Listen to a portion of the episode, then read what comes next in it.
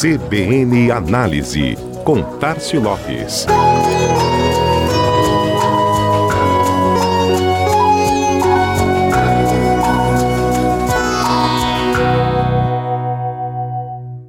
O CONAR, Conselho de Autorregulamentação Publicitária, existe desde 1950, quando foi fundado pela Associação Brasileira de Agências de Publicidade, a ABAP, em São Paulo.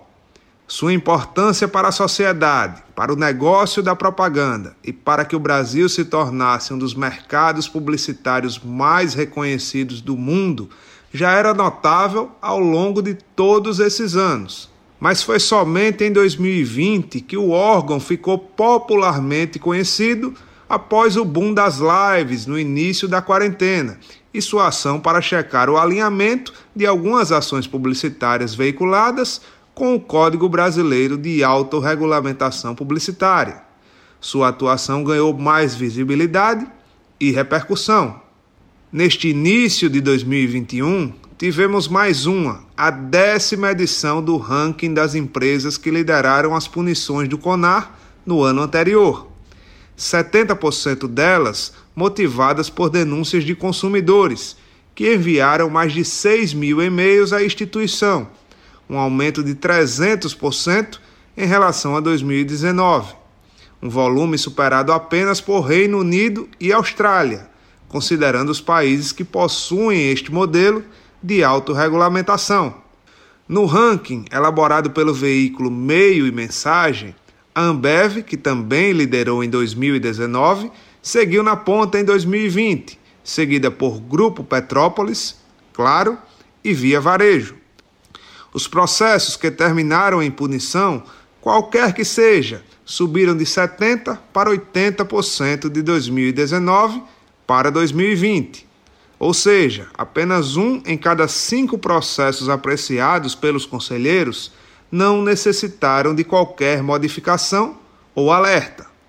Vale salientar que, quando se fala em punições do CONAR, nos referimos a alterações, sustações de campanhas ou advertências aos porta-vozes das ações, agências, veículos e anunciantes.